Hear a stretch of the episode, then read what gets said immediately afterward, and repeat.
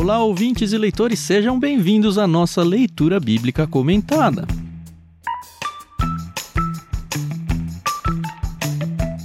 Eu sou Tiago André Monteiro, arroba Vulgutan, estou aqui com a Carol Simão e com o Tiago Moreira para a gente encerrar a nossa leitura e comentários do livro de Efésios. Estou muito feliz porque estamos terminando mais um livro nesse projeto longuíssimo aqui, mas devagarzinho a gente vai andando, né? Bom dia, amigos, tudo bem? Oi, pessoal, tudo bem? Aqui é a Carol Simão. É, eu também tô bem feliz, assim, acho que a gente acertou muito nesse livro do Novo Testamento, mas como a gente vai ter que passar pela Bíblia inteira, então eu vou falar isso em todos. A gente tá acertando aí na escolha dos livros. Quero ver em crônicas se você vai falar isso aí. Né? Bom dia, pessoal. Parece que começamos ontem, né? Livro curtinho, mas foi bom, foi gostoso. Um livro curto, mas com muito conteúdo. Como a Carol falou, um livro muito gostoso, de muito aprendizado. Então vai ser bom encerrar esse ciclo aqui. É claro que a gente vai ter ainda o, o epílogo aí, o nosso, nossa conclusão, mas é bom encerrar o conteúdo aqui de Efésios 6 hoje com vocês. Muito bom. Aliás, sobre o epílogo a gente vai falar no final do episódio, tá? Aguardem aí ou vão lá pro final para ouvir. Mas vocês vão andar com a gente até lá com calma, né? Que eu tô sabendo. o mais legal é que, por exemplo, o livro de Gênesis, a gente costumava gravar dois episódios por semana, né? Por ser um livro longo e tal. E esse aqui a gente gravou um por semana, mas, nossa, foi assim, foi né? Bem, né? O suficiente, foi gostoso, é, foi bacana. É, Gostei. Pra mim, pelo menos, que gasto um tempão estudando, gasto um tempão editando, o ideal mesmo é uma gravação por semana. Mas a gente não constrói gaveta com isso, né? O que é um perigo perigo danado. Mas. é, faz parte. Bom, a gente vai explicar o que vai acontecer do epílogo e também no mês de julho no final do episódio. Então, como eu já disse, aguardem uns minutos aí que já já a gente informa vocês. Quanto ao episódio de hoje, mais uma vez a gente vai fazer a leitura em três blocos. São três blocos muito bem marcados, acho que em qualquer edição da Bíblia que você tem. O primeiro, a Carol vai fazer a leitura e ela vai até o verso 9.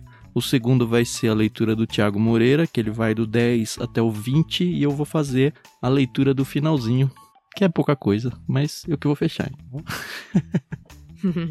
Mais uma vez a gente agradece a Mundo Cristão por emprestar a NVT pra gente usar nesse projeto e também agradece a pianista Maria Lídia que empresta pra gente a trilha sonora que vocês amam ouvir ao fundo aí.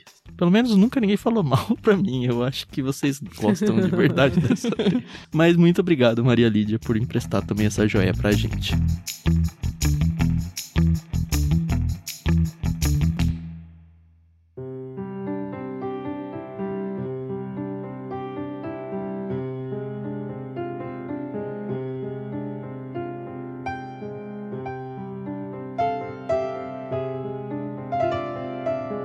Com isso, acho que a gente já pode entrar, né? Capítulo 6, primeiro bloco dos versos 1 até o verso 9. Vamos lá, Carol? Vamos lá, então.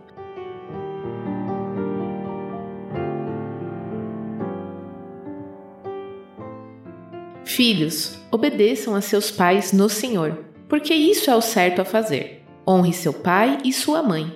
Esse é o primeiro mandamento com promessa. Se honrar pai e mãe, tudo lhe irá bem e terá vida longa na terra. Pais, não tratem seus filhos de modo a irritá-los. Antes, eduquem-nos com a disciplina e a instrução que vem do Senhor. Escravos, obedeçam a seus senhores terrenos com respeito e temor. Sirvam com sinceridade, como serviriam a Cristo. Procurem agradá-lo sempre e não apenas quando eles estiverem observando. Como escravos de Cristo, façam a vontade de Deus de todo o coração. Trabalhem com entusiasmo, como se servissem ao Senhor e não a homens.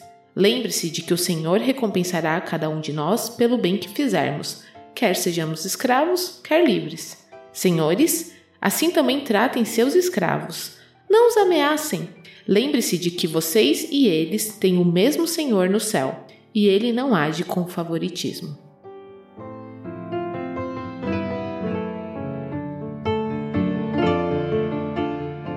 Eu acho que todo pai já usou esse texto na hora de disciplinar o seu filho, né? Eu não lembro de ter usado ainda, porque tem a contrapartida não. aqui, né? Ah. pois os meus usaram bastante comigo e com as minhas irmãs. Antes da gente entrar na discussão do texto, eu tenho uma dúvida técnica. E pode ser qualquer um dos dois, porque enfim, vocês dois são os que brincam disso. Aquela brincadeira lá da leitura contínua que não pode errar. Como é que chama, ô, Thiago? Mezuzá? Mesuzá. Isso, no jogo Mezuzá. Isso. Vale espirrar? Vale limpar a garganta no meio do caminho? Ah, eu já não sei. Aí acho que depende de quem tá jogando, né? Nunca li o regulamento completo. Enfim, vocês aí não viram que a Carol deu uma pigarreadinha aí no meio, porque eu sou bonzinho e limpei toda essa parte aí. É, é, a voz deu uma falhada. Mas eu também não posso falar porque quanto eu arranco de tosse minha não tá no gibi. O pessoal que ouve na edição pensa assim, nossa, esse pessoal lê bem, né? É. É, ó. É. Bom, mas vamos que interessa. Eu acho que é muito importante, a gente já falou no último episódio, né?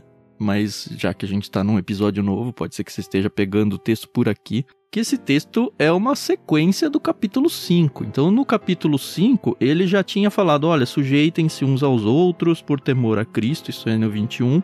Ele começa a dar alguns exemplos, na verdade, no capítulo anterior ele dá só um exemplo ainda, que é o casamento, né? Esposas e, e maridos. Só que aqui ele continua aquele conceito de: olha, existem outros relacionamentos de submissão que tem que fazer parte da vida do cristão. E ele dá aqui mais dois exemplos, que são os filhos e os pais, e escravos e senhores. De início, assim, eu acho interessantíssimo os três, né? Porque não olhando para a sociedade de hoje, mas olhando para a sociedade da época, são três relacionamentos onde as partes elas não eram culturalmente tratadas como iguais. Sejam maridos e esposas, sejam filhos e pais. Filhos era quase uma propriedade aqui. As crianças não tinham valor algum assim para a sociedade. Tanto que quando Jesus, por exemplo, fala, ah, deixa vir os pequeninos a mim, é uma afronta à cultura da época, sabe? Imagina como que um rabi vai receber crianças, vai dar atenção. Eles nem são pessoas ainda, eles são pessoas em formação, sabe? E escravos e senhores eu não preciso nem falar, né? Sim, claro que são relações distintas aqui na sociedade. A gente vai falar um pouquinho sobre essa questão do escravo ou do servo em algumas versões, porque é um pouco diferente do nosso contexto, a gente vai aplicar, né? Mas é um pouco diferente do nosso contexto de hoje. Mas Paulo, de fato, como o Tan falou, ele está exemplificando relações em que existe liderança e existe necessidade de submissão e que o corpo de Cristo vive isso no seu dia a dia. Uhum. Então, naquela sociedade, ou você era marido ou esposa, né? Se fosse homem ou mulher casado, ou você era pai ou filho, filho no sentido não casado, que vive dentro da autoridade do lar, né, dos pais, ou você era alguém que era um senhor, ou você era alguém que era um servo ou escravo. Então, os cristãos da igreja de Éfeso iam se enquadrar em alguma dessas seis categorias aqui que Paulo usa É verdade. para mostrar como eles deveriam viver com isso, né? Nessa dinâmica da vida deles, eles deveriam se portar de maneira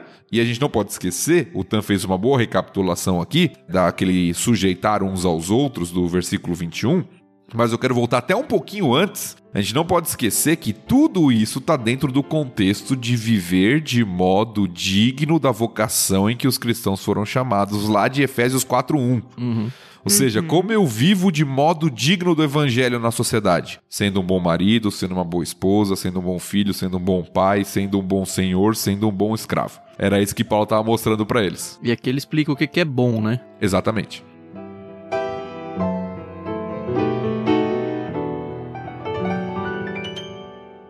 O que eu achei legal é que no capítulo anterior a gente viu a questão da submissão, né, da esposa para o seu marido, né, que é o cabeça. A gente conversou bastante sobre isso. E aqui quando ele fala dos filhos, eles não falam filhos sejam submissos, né? Eles falam filhos obedeçam seus pais, né? Então é a questão da autoridade, né? Então, claro que o Tan falou que tem essa questão de que as crianças elas eram vistas como um ser em formação no sentido de que elas não tinham muita voz e muitos nem consideravam ainda como pessoas, né, por assim dizer. Mas acho interessante, né, que tem essa diferença, né, na Uhum. palavra, né? Claro, relações diferentes, Sim, sim, com certeza. tudo dentro do âmbito maior de sujeitar uns aos outros, como o Tan falou, mas é claro que existem nuances diferentes. Uma esposa não é submissa ao marido como um filho é ao pai. Sim. São coisas diferentes, são relações distintas, né? Uhum. Uhum. E é interessantíssimo essa do filho, porque de todos esses relacionamentos, né? Ele é o único que remete ao decálogo, né? Que são os dez mandamentos. Inclusive, ele menciona, ah, é né? Verdade. É o primeiro mandamento com promessa. Isso tem um peso bem grande, porque assim, os dez mandamentos já eram algo muito sério para eles. E eu acho Uhum. que se torna ainda mais sério e com um incentivo vai ainda maior, porque olha, não é só pelo respeito ou pela obediência aos seus pais. É que, ó, se você não obedece aos seus pais, na verdade você está se rebelando contra o próprio Deus. Porque Sim. tá lá nos Dez Mandamentos. A gente tem todas as leis mosaicas, né? No Pentateuco, que são os primeiros livros da Bíblia lá. Mas eu acho que o suprassumo, pelo menos no contexto judaico, eram os Dez Mandamentos. E aqui ele ainda recorre a esses Dez Mandamentos, a um dos mandamentos, né? Honrar pai e mãe. Esse texto você vai encontrar em Êxodo 20, verso 12, e também em Deuteronômio 5,16, quando é repetido o decálogo.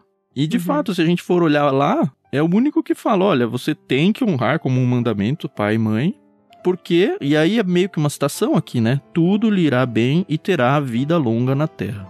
É um jeito de preservar a própria vida, né? Você, enfim, respeitar e obedecer os seus pais. Eu acho que para nós, no- nos dias de hoje, é tão triste de pensar isso, né? Porque eu ia dizer que é óbvio, né? Que tem uma aplicação muito natural aqui. Só que a impressão que dá é que com o desmantelar até da própria instituição família, né? Esse negócio de relacionamento marido e mulher, relacionamento pais e filhos, eles estão cada vez mais depreciados, cada vez mais perdidos. Então, talvez um negócio que pra minha geração era muito óbvio, olha, você tem que obedecer os seus pais. Hoje esse assunto tem que voltar aos púlpitos da igreja com muita seriedade, porque as pessoas estão esquecendo de um princípio tão básico quanto esse. E eu acho que tem uma, uma nuance interessante no contexto desse versículo. A Carol falou bem, a ordem é bem clara, né? Os filhos devem obedecer aos pais. Eu gostei da tradução da NVT, porque isso é o certo a fazer. Nas versões Uhum. mais antigas falava porque isso é justo. Uhum. E tá correta a tradução mais antiga também, só que o justo muitas vezes pode dar a conotação daquela questão de discernimento moral. Uhum. E aqui é muito mais, isso é o correto, isso é o reto, isso é o adequado, né? Por isso que eu gostei da tradução aqui. E aí, como o Tan falou, Paulo embasa a obediência dos filhos no mandamento lá de Êxodo, nos Dez Mandamentos, né? Ou no Decálogo. E essa promessa que tem no mandamento, ela tem uma nuance que é interessante quando a gente observa o contexto quando ela foi dada originalmente. Porque o texto diz assim: honra teu pai e tua mãe, tudo lhe irá bem e terá vida longa na terra. É claro que a gente, aplicando já a nós, a gente pensa em longevidade, como o Tan falou, e eu acho que esse é, é um dos elementos, mas não é o único. Sim. Uhum. Porque Sim. vida longa na terra, no contexto de Israel, que tinha saído do Egito e estava em direção à terra prometida, nos Dez Mandamentos, era a promessa de permanecer naquilo que Deus havia prometido ao seu povo. Hum, que legal. Ter vida na longa na terra, todo o contexto lá do Pentateuco, quando fala a respeito da terra prometida, ter vida longa na terra significa estar sob a bênção de Deus. Porque se o povo desobedecesse, fosse contra o Senhor, eles não permaneceriam na terra. Hum, Mas se eles fossem obedientes ao Senhor, eles permaneceriam na terra. Então você tem em Deuteronômio, por exemplo, várias leis que falam isso. Se você permanecer obediente ao Senhor, o Senhor vai te conservar na terra, vai te dar plantação, vai te dar colheita, vai te dar chuva, vai te dar não sei o que, vai te fazer prosperar e tal. Se você for desobediente, o Senhor vai te espalhar pelas terras, vai te fazer cativo. ah. Então a promessa de que tudo vai bem e que vai ter vida longa na terra vai além da longevidade da quantidade de anos, mas vai para a esfera de estar sobre a bênção do Senhor que legal. nesse contexto de Deuteronômio, de Êxodo, né? A terra que o Senhor tinha prometido, né? A terra prometida que o Senhor tinha já concedido, iria conceder, melhor dizendo, a eles. Então, nesse contexto, é claro que você pode pegar um, um filho que é um filho obediente, no geral, e respeita os seus pais, e ele morrer cedo, isso pode acontecer? Pode. Uhum. Sim. O texto não está tratando sobre exceções, o texto está tratando sobre o comum, sobre o geral. É, não é promessas particulares, né? Exatamente. Mas eu entendo que com esse contexto do Antigo Testamento, o texto fala além de longevidade. Ele fala de coisas que vão além disso. Falam da bênção do Senhor, porque ao obedecer o Pai, eu estou obedecendo, na verdade, a autoridade que está acima do Pai, que é o Pai Celestial, né? Que é o Sim. Senhor. E isso confere uma série de bênçãos de Deus sobre aqueles que são obedientes. Assim como pessoas que morrem, assim, muito idosos, não quer dizer também que foram excelentes filhos, Ah, né? É. Exato, exato. Não é uma regra. Muitas cabeças explodiram Uhum. agora, né? É, é um senso geral, assim, né? Sim. Uhum. Agora, isso que o Thiago estava falando é muito nítido nesse texto e é muito fácil a gente meio que passar batido, porque o Senhor está embebido nessa parte dos filhos e dos pais. Olha, no verso 1 fala: Filhos obedeçam a seus pais no Senhor. Uhum. E ele termina na orientação para os pais, né? Eduquem-nos, os filhos, né? Com a disciplina e a instrução que vem do Senhor. Ou seja, o próprio Deus tem que estar envolvido nesse relacionamento. Não é só uma obediência, para usar o termo aqui que Paulo usa, né? Gentílica. Uhum. No sentido de que, ó, Deus está fora dessa equação. Não. Deus tem que fazer parte do relacionamento de vocês. Então, filhos, vocês têm que obedecer no Senhor e pais. Não é só você educar e disciplinar o seu filho, é você também instruir ele nos caminhos do Senhor. Faz parte do todo. E isso aí engrandece muito, assim, tudo que o Tiago falou sobre o conceito que existia lá no Antigo Testamento. Sim.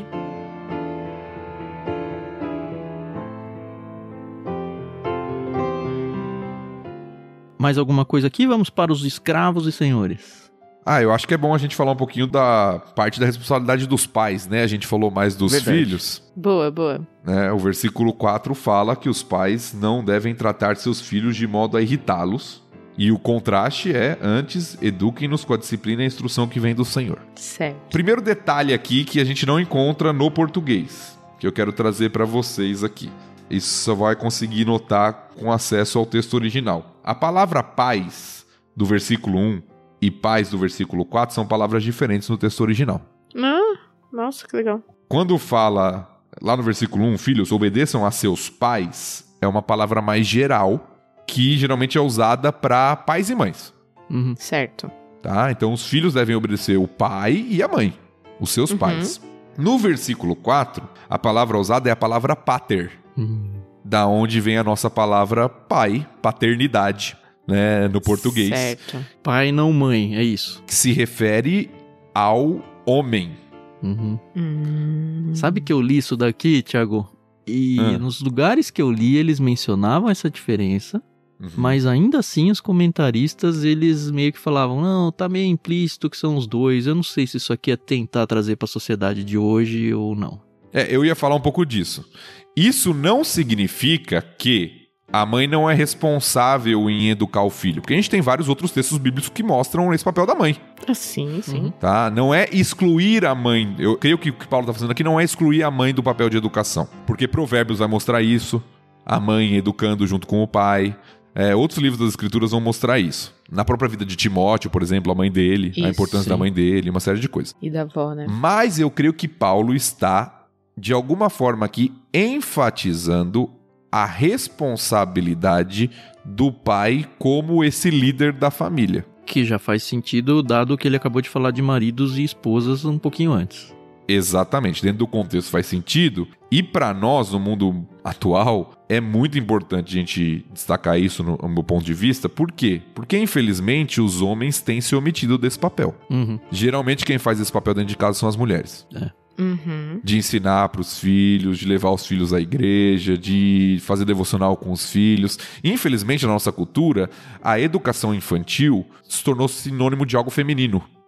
Exato. Infelizmente, eu É. digo não por causa das mulheres, porque graças a Deus pelas mulheres que estão assumindo seu papel. Sim, sim. Mas Uhum. infelizmente porque os homens têm deixado isso Prometido. e têm se omitido nessa questão. Uhum. E o texto aqui fala que o pai, ele é responsável em educar o seu filho. E aqui não é só uma educação religiosa, né? Uma educação completa pra vida, né? Ah, sim, claro, claro. É claro que a gente está pegando o, o âmbito mais Geral. né? geral e mais espiritual, vamos colocar assim, mas envolve o Uhum. todo. E muitas vezes eu, como pastor de igreja, evidencio, né, vejo isso acontecendo não só na minha igreja local, mas nas igrejas em geral, que muitas vezes são as mulheres que se envolvem com crianças, É verdade. não são os homens. Isso na igreja e no contexto da família. Sim. E hoje em dia, com as famílias se desmantelando, tantos casamentos aí de pais separados, né? Um casamento que tem filhos e os pais são separados, eu acho que potencializa ainda mais esse afastamento da figura paterna da criança.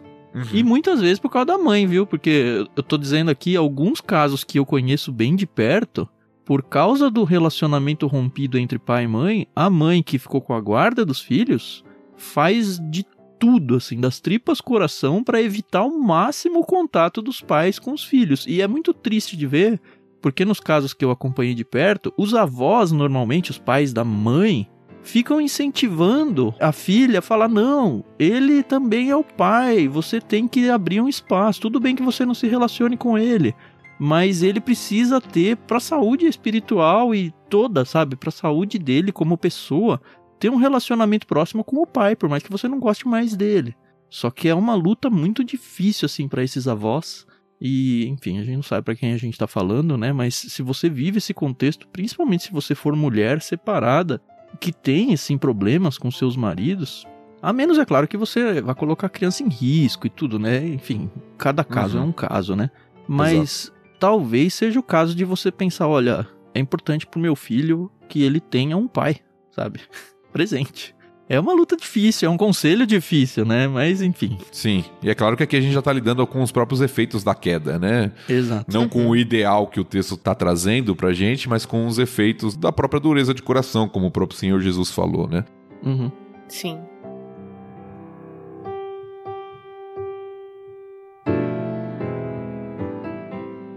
E o Iraivos aí, o que, que vocês entendem? Não irrite seu pai, é não ficar pentelhando ele, não ficar fazendo brincadeira de deixar ele irritado. A tendência que eu tenho é que não é isso, tá? Isso até porque, assim, eu sou um cara que, nossa, eu, eu zoo muitas pessoas que eu gosto. Então, meus filhos e a minha esposa, eles sofrem até nesse sentido. Porque eu tô sempre brincando, fazendo. Ah, zoeira, cara. No zoeira never end, sabe? E às vezes eles ficam irritados. Não é isso, né? Não é essa irritação que acho que o texto tá tratando, né? Ou é e eu preciso corrigir isso, sei lá. Verdades viram à tona. É, então, sei lá. Já que é pra aplicar pra pro lado ruim, aplica em mim, né? Na verdade, esse versículo ele também tem duas interpretações. É. Pelo menos que eu conheço, né? Uhum. A mais comum, que é de não não irritar, como até tá traduzido aqui, né?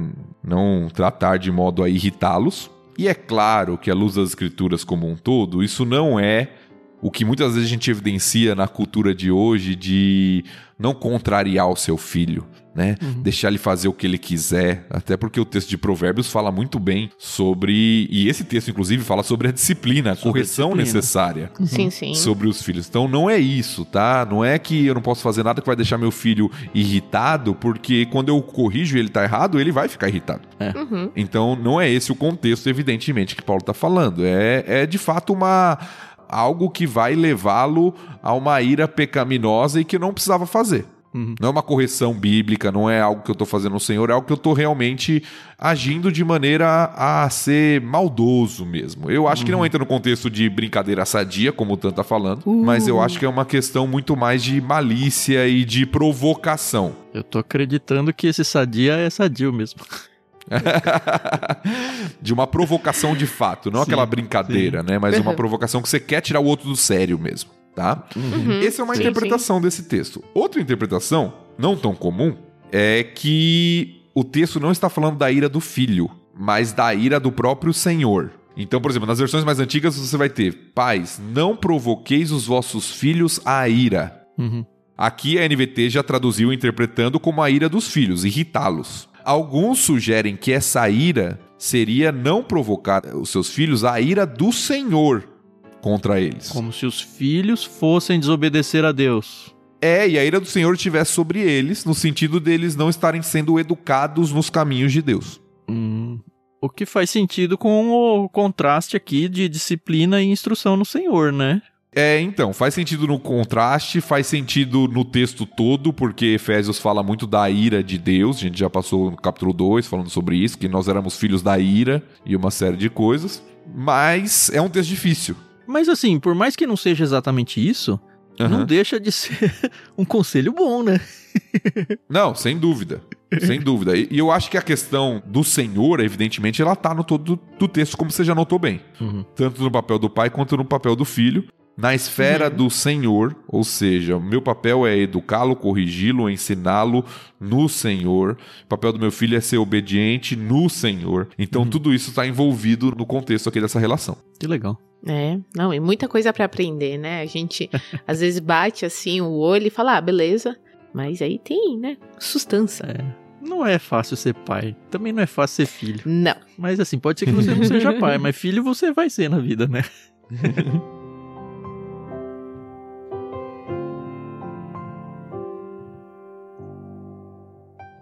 Bom, e a gente vira para escravos e senhores. E eu acho que é um ponto importante. Teve algum episódio do passado aí que a gente já falou isso, mas faz muito tempo. Quando a gente olha para escravos na Bíblia, a gente tem que tentar desassociar a nossa ideia de escravos aqui no mundo ocidental, no sentido de que quando falam escravo para mim, eu penso na escravidão negra, por exemplo, naquele negócio de açoites e esse tipo de coisa. Óbvio que existia isso, a gente vê um pouco na Bíblia esse sentido, mas eu acho que esse maltratar de escravidão que vem à nossa mente não é exatamente a escravidão que existia nesse contexto aqui bíblico. É isso, né? Isso. Eu entendo que sim também. É por isso que algumas versões vão traduzir como servos, tentando amenizar um pouco. Porque na nossa cultura escravidão a gente já pega essa conotação mesmo. Da abolição da escravatura, né? E uma série de coisas que a gente já conhece nos livros de história e que a gente aprendeu na escola. Uhum. Não era igual, de fato, mas também não era a relação que muitos tentam contextualizar como se fosse um empregado apenas. Não, eles eram uma posse do cara. É um produto. Exatamente. Geralmente eram pessoas que eram conquistadas de outros povos e aí ficavam como escravos ou pessoas que deviam e que aí se vendiam como escravos, né, de pessoas de baixa renda que Uhum. se vendiam como escravos. Até pagar dívida, Isso, né? pra pagar uma dívida Uhum. e tal. Então, era considerado uma propriedade, apesar de Uhum. ter alguns direitos, vamos colocar assim entre aspas. Eles geralmente moravam na casa do próprio senhor, eles tinham alimentação, Uhum. eles tinham alguns direitos. E tinham possibilidades de alforria, né? Se a gente for lá de novo no Pentateuco, tem a questão do jubileu, onde você tinha que libertar o seu escravo, e aí ele podia escolher ele, né, escravo, se ele queria ser liberto ou se ele queria continuar como escravo, porque enfim, talvez fosse até melhor pra ele do que É, isso no contexto de Israel, né? é isso. Isso no contexto de Israel. Aqui a gente já tá na sociedade greco-romana, né? Que essas leis de Israel não se aplicavam. De ano do jubileu e coisas do tipo, né? Mas não era de fato aquela escravidão como a gente conhece, e também não era essa relação de patrão e empregado Uhum. que a gente tem hoje em dia, com direitos trabalhistas e coisas do tipo. Mas eu acho que dá pra tirar muita aplicação nesse contexto olhando pra esse Ah, trecho sim. bíblico aqui, principalmente na parte Claro, de nós claro. como empregados, que hoje não pode nem falar mais, né, empregado. Você não pode falar funcionário, você tem que falar colaborador. Eu acho uma grande bobagem isso, cara. é mesmo? Eu nem sabia disso. Não, hoje você não fala meu funcionário. As pessoas não falam a minha empregada, no sentido empregada doméstica, fala a minha secretária, sabe? É um, um eufemismo que, assim, não quer dizer nada pelo simples fato de que não mudou nada no relacionamento, fora a palavra que você tá usando, sabe? É uma bobagem nesse sentido. Essa é a minha opinião, tá? Não sei o que, que vocês acham. Eu prefiro, por exemplo, ser chamado de funcionário e ser melhor tratado do que ser chamado de colaborador e saber que na realidade não é exatamente isso, sabe? Mas enfim, cada um com seu cada um. Não, não. Cada um com seu cada caos. Cada caos, seja lá o que for caos.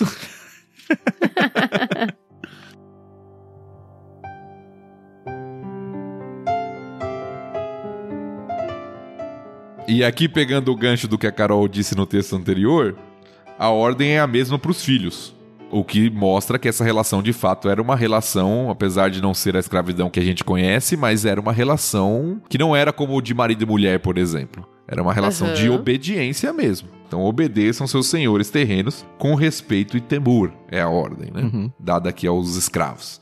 E é interessante porque aqui sim traz um paralelo a marido e mulher na parte que fala como serviriam a Cristo, né? Cristo volta a ser aqui a base de comparação. Então, se você é um escravo, sirva como se você estivesse servindo a Cristo. O que é uma coisa que você fala, caramba, esse Paulo aqui, ele é escravagista, né? Até a página 2, talvez na página 1 um mesmo ele resolva isso, né? Porque ele fala, olha, os senhores, vocês também têm que cuidar dos seus escravos, porque o Deus deles é o mesmo Deus que o seu. Então, talvez não fique muito bom ele reclamar de você para mim. Eu gosto dessa parte. Não, é, é, verdade. E novamente aquela leitura invertida que a gente faz, né? É. Muitas pessoas falam assim: ah, a Bíblia apoia a escravidão. E assim como a gente falou no episódio passado, que as pessoas uh, podem olhar para a Bíblia e falar: a Bíblia é machista. Se esquecem do contexto cultural em que as pessoas viviam. Sim. O que Paulo está falando para os senhores aqui é algo impensável naquela época. O escravo, né, o servo era uma propriedade, então o senhor não tem que tratar bem. É, o senhor trata como quiser. Aqui Paulo tá falando, não, você como um senhor cristão, salvo pelo evangelho, você tem que mudar a sua postura. Você não pode ameaçar, você tem que tratar bem, você tem que lembrar que existe um senhor no céu que não faz acepção de pessoas, não age com favoritismo e vai julgar cada um de vocês. Então, na verdade, Paulo faz o contrário. É. Ele dá um algo pro escravo que não era concedido naquela sociedade. É. Uhum. Lembre-se que esse escravo é um irmão seu. Ele faz Exato. parte do mesmo corpo, o mesmo Deus, o mesmo Espírito que unifica tudo. A gente está falando isso em Efésios já faz tempo. Também unifica ele junto com você.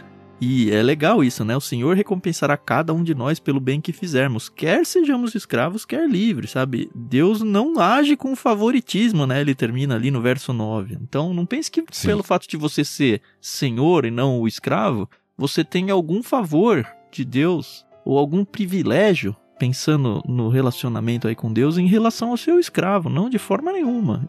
Hoje esse escravo ele está numa posição de escravo porque é isso que existe na sociedade, mas isso não quer dizer que ele é uma pessoa menor do que você. Cara, isso deve ter sido muito duro pra época, né? é, Paulo chocou a sociedade, né? Não, e eu lembro que Paulo escreveu uma carta, Filemon. Não sei quantos de vocês sabem, mas Filemon é, a história é mais ou menos assim: olha, um escravo fugiu do seu senhor, encontrou Paulo. Aparentemente, Paulo apresentou o evangelho para esse escravo. Esse escravo foi evangelizado e entregou sua vida a Cristo. E aí, Paulo manda o escravo de volta. Aliás, ele manda uma carta, né, falando: olha, esse escravo pode me ajudar bastante, mas eu não quero pegar um bem que não é meu à força. Apesar de que eu sou apóstolo, eu poderia fazer isso, né? Ele fala, mas eu não vou fazer. E aí ele fala: olha, esse escravo tá voltando para você porque agora ele é um irmão junto com a gente, mas ele ainda está no papel de um escravo, e um escravo fugido que poderia ser punido porque ele fugiu, né? E aí Paulo apela então ao seu ex-dono, ao a dono atual, né, na verdade, para falar, olha, recebe ele como se ele fosse um irmão em Cristo, porque é isso que ele é, tá? Cara, é, pô, assim, explodir cabeças para a sociedade da época. Até a sujeição do próprio escravo, que entendeu o seu papel e foi junto, né? Enfim, uhum. é outra história que a gente chega um dia. É, o que também nos faz pensar no peso, né, da opinião de Paulo, né? Sim. Que realmente ele era um homem muito bem quisto na sociedade, né? Pelo menos dentro dos cristãos, né? É, enfim, ele tá preso aqui. Talvez não tão bem quisto pela Sim. sociedade, assim, tão, tão ampla, né? mas ele era Sim. muito uhum. respeitado no meio dos cristãos, isso com toda É um certeza. apóstolo, né? Alguém com autoridade, né? Sim.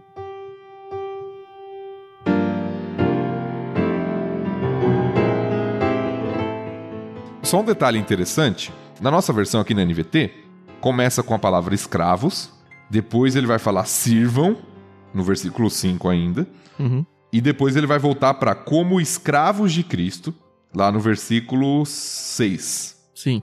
No original é toda a mesma palavra, tá? Uhum. Uhum. É, a palavrinha usada para escravo ou para serviço nesse texto é a mesma. Certo. Então, quando fala assim, escravos, obedeçam seus senhores terrenos com respeito e temor, sirvam, é a mesma palavra. Com sinceridade, como serviriam a Cristo, é a mesma palavra. Uhum. Ou seja, Paulo está fazendo um paralelo.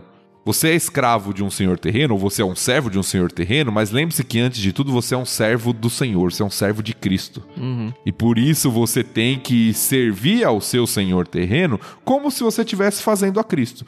E aqui eu acho que entra uma aplicação muito boa, como o Tan falou, de como a gente conduz as nossas funções na sociedade, nossos trabalhos. Aquilo que a gente faz deve ser feito da melhor maneira, não é porque o nosso patrão é bom ou não, não é porque o trabalho é legal ou não. Ou porque tá vendo ou não. Ou porque ele tá vendo ou não, como é dito aqui no texto, exatamente. É. Não só à vista deles, mas porque nós estamos servindo em primeiro lugar e em última análise ao Senhor.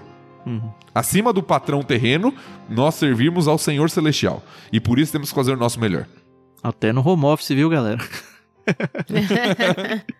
Não, em qualquer coisa, né? Eu lembro que, assim, na infância, né, tinha que fazer um serviço doméstico. E quem que gosta, né, de ter que, tipo, num dia de folga, ter que limpar a casa?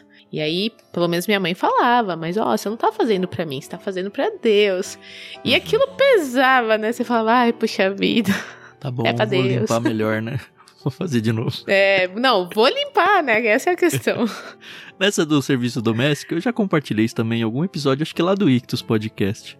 Quando tem que fazer coisas da casa, né? Sei lá, lavar roupa, pendurar roupa no varal, sabe? Coisas comuns do dia a dia. Eu acho que a gente, como pessoas vivendo os nossos dias a dias, a gente pode escolher como a gente vai fazer isso, assim, pensando no nosso humor, sabe? Você pode ficar, sei lá, vou tomar como exemplo pendurar roupa. Você pode falar, ai, tem tanta coisa pra pendurar, ai, que saco, que isso, que aquilo. Ou você pode, a cada peça de roupa, sabe, falar, puxa, olha, Deus me deu condições de ter essa calça. Olha, essas roupas aqui dos meus filhos não tem faltado vestimenta pra eles. Sabe, um ar de gratidão até nas coisas chatas de serem feitas. Que, cara, glória a Deus porque eu tô estendendo roupas, porque eu tenho roupas pra estender, porque eu tenho um varal na minha casa, porque eu tenho uma casa pra ter um varal, sabe? Coisas que é, a gente esquece que tem e podia não ter, simplesmente podia não ter. E isso, além de dar honra a quem é devido ao serviço ao Senhor, torna a vida mais leve, né? Com certeza. Sim, É. com certeza.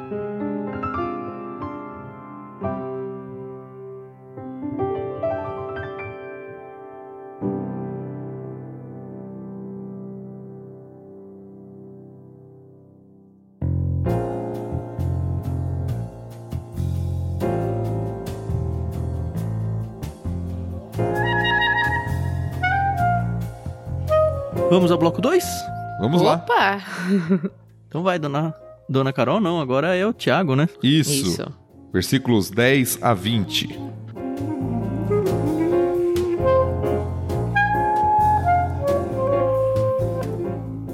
Uma palavra final. Sejam fortes no Senhor e em seu grande poder. Vistam toda a armadura de Deus, para que possam permanecer firmes contra as estratégias do diabo. Pois nós não lutamos contra inimigos de carne e sangue, mas contra governantes e autoridades do mundo invisível, contra grandes poderes neste mundo de trevas e contra espíritos malignos nas esferas celestiais. Portanto, vistam toda a armadura de Deus, para que possam resistir ao inimigo no tempo do mal. Então, depois da batalha, vocês continuarão de pé e firmes. Assim, mantenham sua posição, colocando o cinto da verdade e a couraça da justiça. Como calçados, usem a paz das boas novas, para que estejam inteiramente preparados. Em todas as situações, levantem o escudo da fé, para deter as flechas de fogo do maligno. Usem a salvação como capacete e empunhem a espada do Espírito, que é a palavra de Deus. Orem no Espírito em todos os momentos e ocasiões. Permaneçam atentos e sejam persistentes em suas orações por todo o povo santo. E orem também por mim. Peçam que Deus me conceda as palavras certas, para que eu possa explicar corajosamente o segredo revelado pelas boas novas. Agora estou preso em correntes, mas continuo a anunciar essa mensagem como embaixador de Deus. Portanto, orem para que eu siga falando corajosamente, em nome dele, como é meu dever.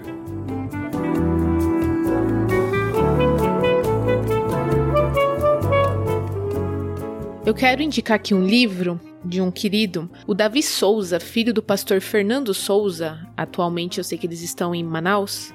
Ele lançou um livro chamado Teologia Geek, são é, devocionais que ele fez usando a cultura geek como base. E tem um texto sobre a armadura, né, do cristão, e é muito legal. Então, para quem tiver interesse, a gente pode deixar até aí mais informações do perfil dele. Eu coloco o link dele na descrição do programa. Legal, inclusive a gente já gravou um programa com ele lá dentro do Ictus Podcast. Se você tiver curiosidade, vai procurar. porque é muito legal como a gente pode, né, fazer alguns paralelos com essa questão da armadura, mas como é legal você ter essa analogia, né, para sua vida cristã. Eu adoro ensinar essa parte para as crianças a gente ia montando bonequinho, né? Ah. E visualmente fica muito bacana. Ah, com certeza. Mas acho que era o objetivo do Paulo mesmo. Pegar uma coisa sim, muito sim. comum da vida deles, né? Eles sabiam o que era um soldado. Lembra que eles estão aqui num contexto romano, Roma, com conquistas uhum. e batalhas e guerras para tudo quanto é lado. Era o que eles conheciam. E aí ele pega uma coisa normal do cotidiano e faz uma aplicação uhum. belíssima, né? Muito legal de ver. Sabe o que eu gosto de imaginar? Eu não sei se isso é verdade. Hum. Lembra que Paulo, quando ele tá escrevendo essa carta, ele tá preso numa prisão domiciliar em Roma, que a gente vê lá no final do livro de Atos. Sim. Então ele tinha. Ele não estava numa masmorra, pelo menos não naquele momento, mas ele era vigiado por soldados em uma prisão domiciliar. Eu gosto de pensar Paulo escrevendo e olhando pro soldado que tá vigiando ele aqui. Ah, aqui, ó, capacete, né? Capacete, tal, tal, tal. A couraça, a espada. Então ele tá descrevendo a figura do soldado romano mesmo, a armadura uhum. do, do soldado romano. E ele vai escrevendo e fazendo os paralelos com a vida e a batalha espiritual, né? Essa palavra que você falou aí, batalha espiritual, é. Acho que é o cerne da coisa, né? Porque, de novo, a gente vive a nossa vida olhando para as coisas que os nossos olhos humanos enxergam. A gente não hum, enxerga hum. o mundo espiritual. Mas Paulo lembra aqui, já lembrou várias vezes no livro, né, ao longo do livro, que tudo que a gente faz aqui, na verdade, a gente está numa batalha de poderes celestiais. Fora, assim, do nosso escopo físico, carne, assim, da coisa, sabe? Olha, ele fala: pois nós não lutamos contra inimigos de carne e sangue. E se a gente for olhar pro nosso dia a dia, a gente fica lutando com inimigos de carne e sangue o dia inteiro. Pra mim é, cara, você tá perdendo tempo com essa batalha, porque não é essa batalha, sabe? Você tá lutando no lugar errado mas vocês estão lutando contra governantes e autoridades do mundo invisível. Se você volta para as traduções mais antigas, principados e potestades, né? Potestades. Ele fala, olha, é, diabo e diabo tem estratégia que, cara, eu li muito sobre esse negócio do estratégias do diabo, porque é exatamente isso. É o diabo fazendo uma engenharia para nos fazer cair, sabe? É, não é um negócio que ele tá lá batendo a esmo. É um negócio pensado e programado para nos fazer cair. E é essa batalha Sim. que a gente tem que estar tá atento, sabe? Tanto que quando você olha para a armadura como um todo, os itens da armadura aqui, praticamente todos eles são objetos de defesa, não de ataque. Mesmo a espada, e aqui se for olhar, é uma espada curta, né? Enfim, para quem quiser entrar em estudos disso, tem estudos bem legais para tudo quanto é lado. A espada é a única que você fala, ó, oh, eu consigo atacar.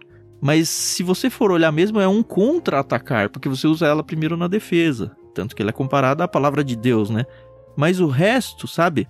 Olha, evangelho, fé e, e tudo são coisas, são aparatos da sua armadura para te defender das flechas do inimigo, sabe? Esse escudo também achei bem legal, porque não é um escudo que a gente pensa tipo do Capitão América, redondinho, pequeno, sabe? É um escudo que protege o corpo todo. Em vários lugares eles dão uhum. até a uhum. dimensão dele, sabe?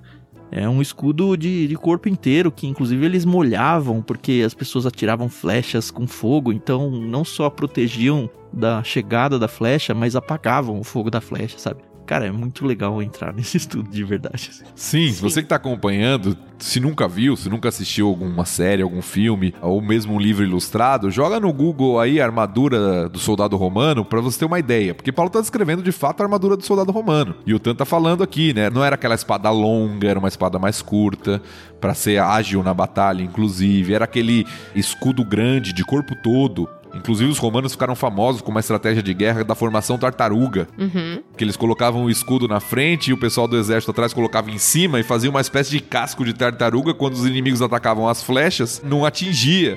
Então, tudo isso tá no contexto aqui que Paulo vai usando, mas o Tan falou algo para mim que é fundamental. Quantas vezes nós achamos que nossas batalhas elas são terrenas? Uhum. Ah, minha batalha é contra o meu cônjuge que não me entende, é contra o meu pai, é contra o meu patrão, é contra aquele irmão, é contra o meu vizinho que fica tocando aquela música insuportável até tarde da noite. e a gente esquece que a nossa verdadeira luta não é essa, né? E Paulo enfatiza que isso, você tem que estar, tá, primeiro, ser forte, porque Deus te dá força no poder do Senhor. Você tem que estar vestido de toda a armadura, não é só uma coisa ou outra. Né? Uhum. Você não tá com um elemento ou outro, mas tem que estar vestido de toda a armadura. E o objetivo é resistir o ataque do inimigo. O inimigo vai te atacar. O problema é que às vezes a gente nem percebe que ele tá atacando e a gente contra-ataca pessoas. É verdade. Eu gosto muito de um vídeo, depois se você quiser colocar o link aí também, tá? para quem tá assistindo ou se você quiser pesquisar na internet, é um vídeo, na verdade, que é uma tradução de um pequeno trecho de uma mensagem do John Piper que chama Faça a Guerra. É um trecho de uma mensagem, acho que sete minutos, do John Piper, onde ele vai falar sobre essa guerra espiritual, de como às vezes a gente batalha a guerra errada uhum. e se esquece de estar tá preparado para essa luta. Uhum. É um vídeo bem interessante. E pensar que a gente luta contra grandes poderes nesse mundo de trevas e contra espíritos malignos nas esferas celestiais. Se a gente parar para pensar isso aqui, cara, me dá medo assim, sabe? É um negócio de verdade assim, assustador. E assim, eu não sou de uma religião pentecostal, por exemplo, onde as pessoas estão, vai, acostumadas com esse negócio de endemoniados, esse tipo de coisa. Isso não faz parte da minha realidade do dia a dia. Mas não quer dizer que não é isso, sabe? Porque é o que Paulo apresenta aqui é que é. E que, do mesmo jeito que os anjos estão nos assistindo e aprendendo sobre Deus, o inimigo também não está nos assistindo, ele está nos atacando, cara. E a gente precisa, de alguma forma, resistir a isso. E acho que o que Paulo mostra aqui também é que, olha, é assim assustador? É, mas a vitória já é nossa, sabe? As ferramentas uhum. já estão aí disponíveis para você conseguir vencer essa batalha. Paulo não tá falando aqui, mas a gente olha em outros textos bíblicos, sabe? Resistir ao diabo que ele vai fugir de você, sabe? Esse tipo de coisa. Então, eu acho que o primeiro passo que é identificar o nosso inimigo tem que ser feito, assim, hoje, sabe? Hoje. E muitas vezes, como uhum. o Thiago falou, a gente tá atacando pessoas, essas pessoas talvez elas sejam pessoas que podem nos ajudar nessa batalha, sabe? Não, não afasta essas pessoas. Talvez essas pessoas tenham que estar do lado contrário do escudo, sabe? Do seu lado aqui, protegendo e montando mais um, uma carapaça aí para proteger junto com você. É, e é interessante que a gente tem que pensar, como o Tan falou, e tá até na versão que a gente leu aqui, o diabo ele usa estratégias. Uhum.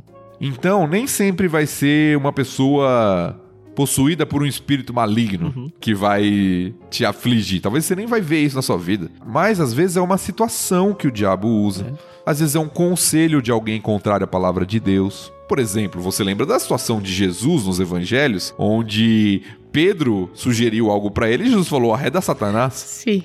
Não que Pedro estivesse endemoniado, uhum. Mas que o conselho que ele estava dando naquele momento não vinha de Deus, pelo contrário, vinha do inimigo. Sim. E é por isso que Paulo fala de todos esses elementos, né? A justiça, a paz, o evangelho, a verdade, a fé, a salvação, a palavra de Deus. Por quê? Porque tudo isso tem que estar, tá, nossa vida tem que estar tá firmado, permeado em tudo isso para que a gente consiga identificar os ataques do inimigo em primeiro lugar, como o Tan falou, e resistir. Se eu nem conheço a palavra, por exemplo, como eu vou saber que o inimigo está me atacando, que aquilo é uma tentação, que aquilo é correto ou não? Se eu não ando em justiça, se eu não falo a verdade, como eu vou viver isso daí? Paulo vai mostrando, ó, você tem os recursos. Se aproprie e viva com base neles.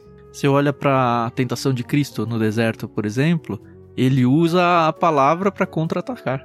O próprio Exato. diabo que usou a própria palavra para atacar. Olha só que uhum. insano isso, né?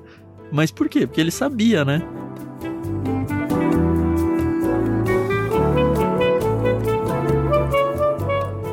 Se você vai ver estudos aqui, eles fazem uma coisa que eu não gosto muito no texto.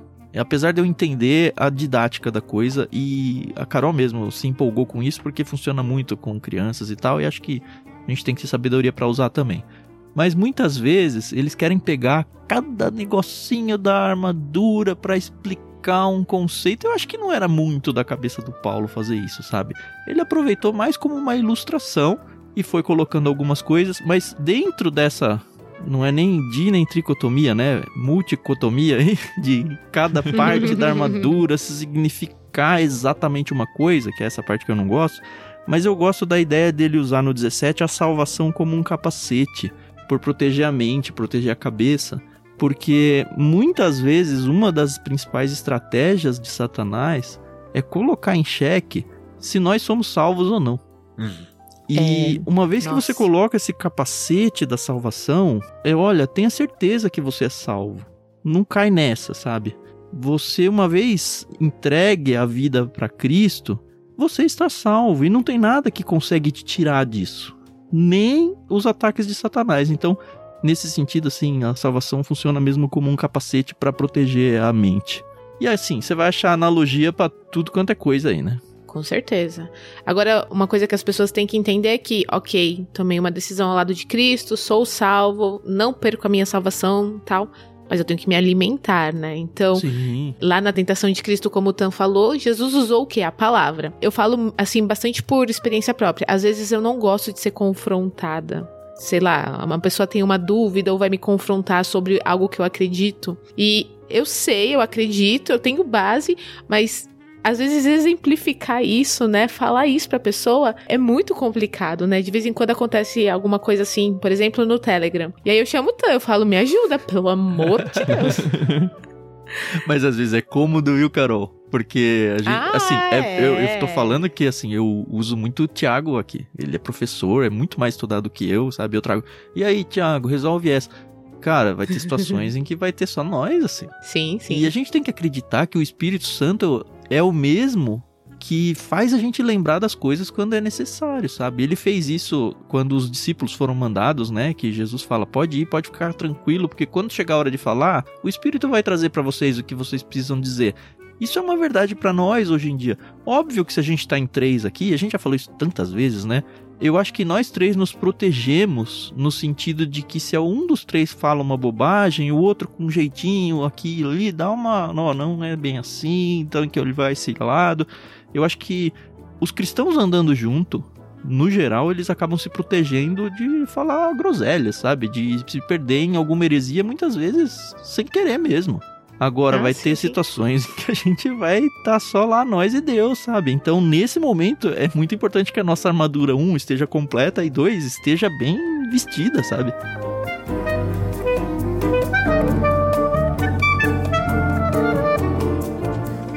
E eu acho que isso dá o gancho, essa sua fala, dá o gancho pro que vem em seguida. Porque Paulo vai falar da importância da gente orar uns pelos outros. Sim. É, A gente não tá sozinho nessa batalha, por mais que tem situações, como o Tan falou, que a gente vai estar só, né, na luta contra uma situação de tentação específica, mas nós temos um recurso que é a oração. Oração pelo povo de Deus, oração pelos santos, oração uns pelos outros nos fortalece também nessa batalha. Hum. Depois de Paulo ilustrar a armadura, ele dá um último elemento aqui, que é a oração, e como ela é fundamental para essa batalha também. E é o que você falou, orar uns pelos outros, sabe? Não é à toa que a gente fala, orem por nós aqui do Ictus, do LBC. Cara, a gente precisa. A gente precisa muito de oração. Vocês não têm ideia, sabe? O que a gente tá fazendo, e a gente já falou várias vezes, mas assim, não dá pra passar esse capítulo sem falar. O que a gente tá fazendo aqui com esse projeto é atacar a estratégia do inimigo, é divulgar a palavra de Deus. Então, assim, no contexto maior dessa guerra espiritual, a gente está incomodando muito. E uma vez que a gente está incomodando muito, a gente é muito facilmente alvo. Porque uma coisa é derrubar alguém que tem a sua espiritualidade só ali dentro de casa, sabe? Óbvio que a gente tem a nossa também. Mas a partir do momento em que a gente sai para o campo de batalha para tentar trazer mais pessoas para Cristo, e isso vale para vocês também que evangelizam, que falam de Cristo no trabalho de vocês, espero realmente que estejam fazendo isso.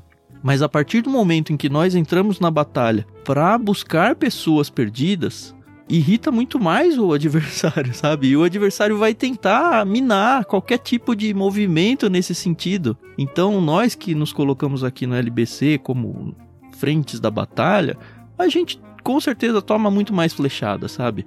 E como que a gente vai se proteger disso? Cada um de nós aqui cuidando das suas armaduras e, como o Thiago falou, orando uns pelos outros. E, e os outros, uns pelos outros aqui, são vocês que estão ouvindo. Então, assim, vocês meio que têm obrigação de cuidar de nós nessa área, sabe? Porque a gente tá no mesmo exército, a gente tá lutando a mesma batalha, só que a gente foi lá na frente, sabe? A gente tá no campo inimigo, então a gente precisa do suporte de vocês, não se esqueçam disso. Às vezes a gente precisa da ajuda de vocês porque a nossa armadura tá machucada e a gente precisa refazer algum pedaço dela, sabe?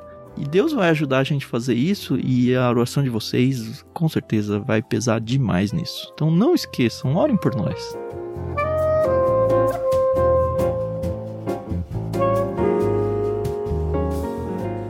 E Paulo é tão enfático nesse versículo 18 sobre a importância da oração. Eu gostaria de deixar esse detalhe para vocês aqui, porque na NVT está traduzindo pelo sentido, né? Orem no Espírito em todos os momentos e ocasiões. Permaneçam atentos e sejam persistentes em suas orações por todo o povo santo. E tá correta a tradução, mas ela tá generalizada. Uhum. Olha como as versões mais antigas trazem. Versículo 18 na revista atualizada. Com toda oração e súplica, orando em todo o tempo no Espírito, e para isso vigiando com toda perseverança e súplica por todos os santos. Eu gosto de brincar quando eu explico esse texto, é como se Paulo estivesse falando assim: com toda oração e oração, orando em todo o tempo no Espírito, e para isso orando com toda oração e oração por todos os santos. Ele usa vários sinônimos para falar da vida de oração. Ele fala de oração, súplica, perseverança, vigilância, vários sinônimos para falar, olha, você tem que estar em oração o tempo inteiro. E ele se coloca também como alvo, né, de oração. E, inclusive, como a gente Exatamente. fez aqui, né? E é interessante, porque ele não pede oração. Olha, me livre das minhas correntes aqui, da minha prisão. Orem pela minha saúde. Não é esse tipo de pedido que ele faz, né? Ele fala, olha, eu tô preso, tudo bem. Eu, eu tô sendo perseguido, tudo bem. Mas orem por mim para que eu continue a anunciar essa mensagem como embaixador de Deus. Orem por isso por nós, para que a gente continue apto aos olhos de Deus a seguir com esse ministério que a gente faz, sabe? Para que o inimigo não nos vença a ponto da gente perder o crédito, perder a, sabe, quando a pessoa fala, nossa, quem é essa pessoa para falar para mim, sabe? Pode ser que seja a gente no próximo episódio, sabe? Uhum. E assim, orem por nós nesse sentido, para que a gente continue, sabe, tendo o respaldo divino para seguir adiante, apesar da nossa pecaminosidade.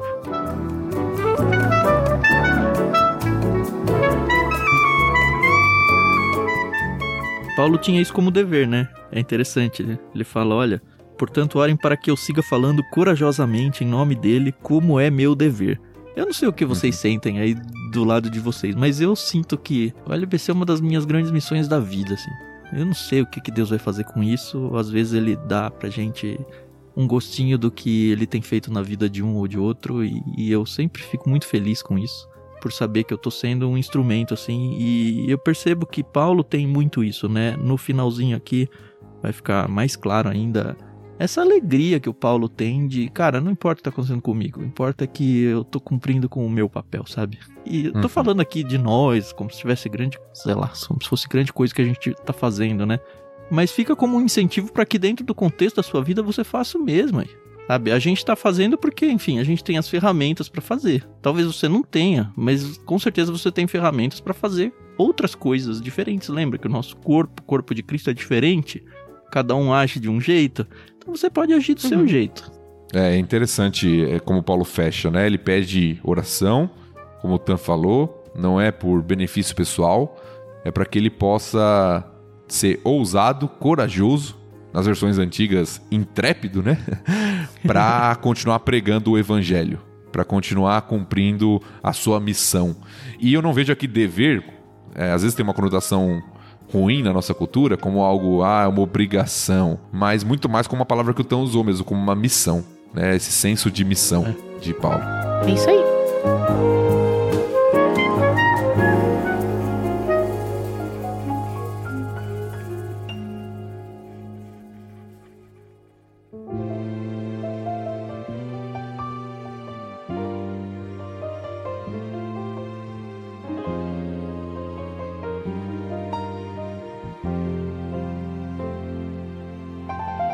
Vamos pro último bloco.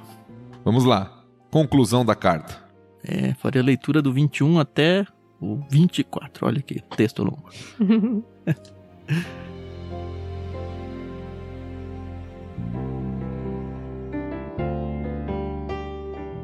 Tíquico lhes dará um relatório completo do que tenho feito e de como tenho passado. Ele é um irmão amado e um colaborador fiel na obra do Senhor. Eu o enviei a vocês com esse propósito, para que saibam como estamos e para animá-los. A paz seja com vocês, irmãos, e que Deus, o Pai e o Senhor Jesus Cristo lhes deem amor e fidelidade. Que a graça de Deus esteja eternamente sobre todos que amam nosso Senhor Jesus Cristo.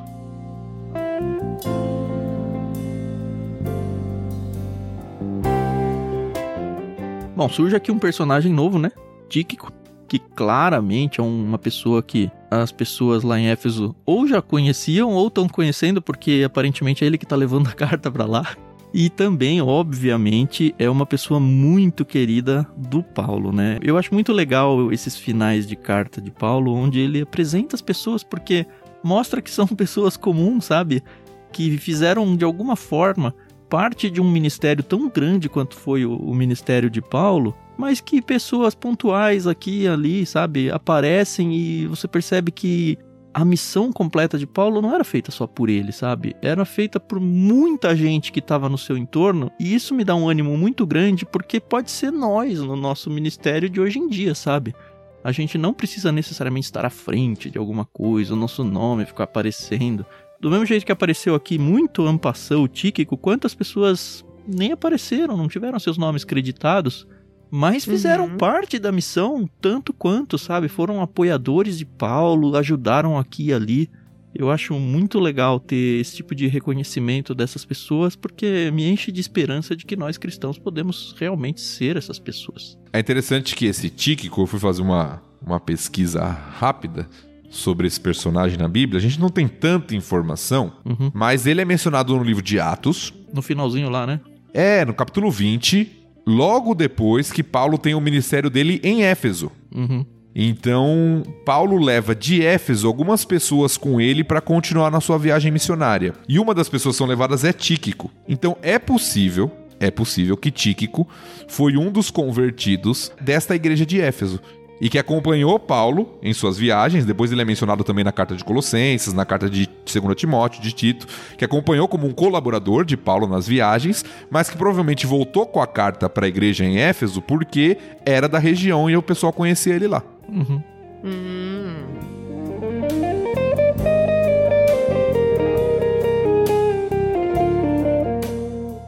E aí tem o finalzinho, né? Paz seja com vocês, irmãos. É interessante os termos que ele usa aqui, porque não são termos novos, né? Pensando na carta de Efésios como um todo.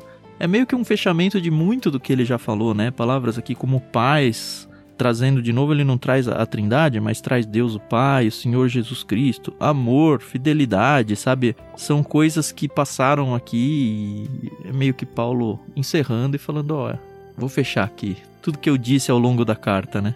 Lembrando que isso aqui é uma uma conclusão mesmo da carta, né? Você tem uhum. a saudação inicial, Sim. muitos chamam isso aqui de bênção final ou de saudação final, uhum. que era muito comum nesse tipo de escrito, né? Lembra que a gente está falando de uma epístola, então era comum que o autor, né, ele deixasse aos seus destinatários ali é, uma palavra introdutória de saudação e uma palavra final. E é o que o Paulo está fazendo aqui. E como o Tan falou bem, repetindo inclusive algumas coisas que ele disse lá na introdução. Ele fala aqui de paz, ele fala de graça, a mesma saudação que ele usou lá no começo, uhum. graça e paz. Ele fala de fé, ou fidelidade, é a mesma palavra, aqui traduzida como fidelidade, fala de amor, que ele já fez isso lá na oração inicial também, em Efésios capítulo 1.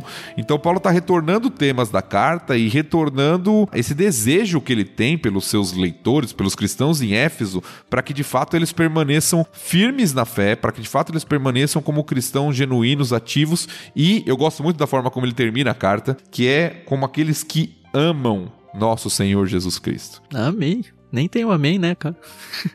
É. Eu acho muito bonito esse final de que pessoas que de fato amam o Senhor e que querem viver para Ele, né? Que beleza.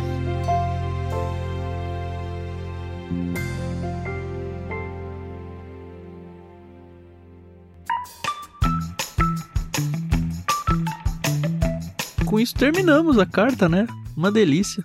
A gente passou aí seis, sete episódios, né? Se a gente for contar o prefácio. Uhum. Eu espero que vocês, ouvintes, aproveitem sempre para voltar para essas cartas, ouvir de novo, fazer, sei lá, estudos bíblicos com pessoas em pequenos grupos ou coisas similares aí que a gente sabe que os cristãos fazem pelo mundo afora aí. por que não, né? Usar um material desse e conversar sobre um capítulo por semana ou por encontro. O material está disponível aí para vocês. Eu realmente espero que vocês usem com sabedoria e que Deus trabalhe a vida de vocês para que engrandeçam da mesma forma que nós fomos engrandecidos aqui ao parar para estudar esse livro. E a gente tem uma dívida, né, do começo do programa, que é contar para vocês sim. que a gente sim vai ter um epílogo de Efésios, que como você ouvinte já sabe, é um episódio meio de festa. A gente fala muito pouco exatamente sobre o capítulo, às vezes a gente faz uma, uma mini recapitulação, mas o objetivo maior é nós encontrarmos vocês. Por isso que a gente faz esse encontro no nosso Instagram. Então, para fazer parte, segue a gente lá em clubeictus. Tem o link aí na descrição do programa. E a gente está agendando essa reunião aí, esse encontro com vocês, para o dia 3 de julho. Primeira semana de julho é uma segunda-feira, não é uma terça-feira. E aí a gente vai fazer uma live. Normalmente a gente faz um quiz sobre o que a gente leu para tornar a coisa bem divertida mesmo, sorteio de livros ou pelo menos uma competição aí. Ó, a gente pode de repente fazer um mesuzá aí, hein? Ó, que legal. Ó. Oh. Como eu não sei, né? Mas. Pegar uma versão bem antiga, né? Enfim, a gente vai bolar. Mas o que, que a gente quer de vocês? Quer que vocês participem. Então programem-se aí dia 3 de julho, segunda-feira, no comecinho aí da noite, para estar com a gente numa live. A gente grava esse áudio e depois converte ele para lançar como um episódio regular aí, ele se torna então o epílogo do livro de Efésios. E depois a gente vai entrar num período de férias, tá? A gente já explicou da outra vez que a gente decidiu ter alguns períodos de férias, então o mês de julho, o resto do mês de julho aí, a gente deve lançar esse epílogo e aí passar o mês de julho sem LBC, então você vai ficar aí órfão de nós por algumas semanas, mas também é uma oportunidade para você visitar aí alguns episódios antigos ou de repente ouvir alguns que você nunca ouviu e voltar aí com sede nova aí pelas escrituras a partir do mês de agosto. É isso, eu queria mais uma vez agradecer o Thiago. A gente ainda vai ter a chance de conversar com ele no epílogo, né, Thiago? Sim, estaremos juntos. Mas ele vai ter um hiato novamente aí, ele vai voltar para o seu doutorado. E a gente vai seguir com mais alguns episódios em Salmos, como vocês já estão acostumados. Entre livros a gente sempre passa alguns capítulos aí em Salmos. E depois a gente vai seguir com o livro de Êxodo. Poxa, já entregou o ouro? Já entreguei, pô. A gente vai, vai pro Antigo Testamento, então você tem aí quase um ano, né? 40 semanas é. com a gente. 42, se contar o prefácio e o epílogo. Onde a gente vai conhecer aí a história de Moisés. Uma história muito bonita, muito legal é bem gostoso de passear. É um livro muito querido para mim, um livro bem narrativo, né, com muitas aventuras e muitas coisas acontecendo. Eu gosto muito dele. E você vai poder então passear de novo no Antigo Testamento com a gente. Mas o convite de hoje é: venham para nossa live. Vai ser muito bom ter vocês por ali. Divulguem, né? Tragam pessoas para estarem junto com a gente ouçam os episódios que ficaram pendentes aí em Efésios, porque de repente você consegue até ganhar um livro ganhando no quiz aí. E o pessoal ganha mesmo, né? O pessoal ganha. se empenha. Não, e assim, a gente remete ao que a gente conversou, muitas vezes até alguma brincadeira que a gente fez. Então, você precisa realmente ouvir os episódios para ter boas chances aí de ganhar o seu livro. Mas mesmo que não tenha ouvido tudo, né? Vem aí comemorar junto com a gente. Lembrando que a gente tem também o nosso esquema de financiamento coletivo. Então, se você quer participar financeiramente dessa missão com a gente, e de fato isso aqui gera um custo danado pra gente, tá? e a gente precisa da ajuda de vocês nessa área. Então, se você quer nos adotar como missionários mesmo, sabe, como projeto missionário que somos, acessa aí catarse.me barra ictus, tem também na descrição do programa, conheça o nosso projeto e comprometa-se com a gente a nos dar uma oferta mensal aí no valor que couber para você, tá? Não precisa ser uma oferta muito grande não, cada um sabe o que Deus tem colocado no seu coração.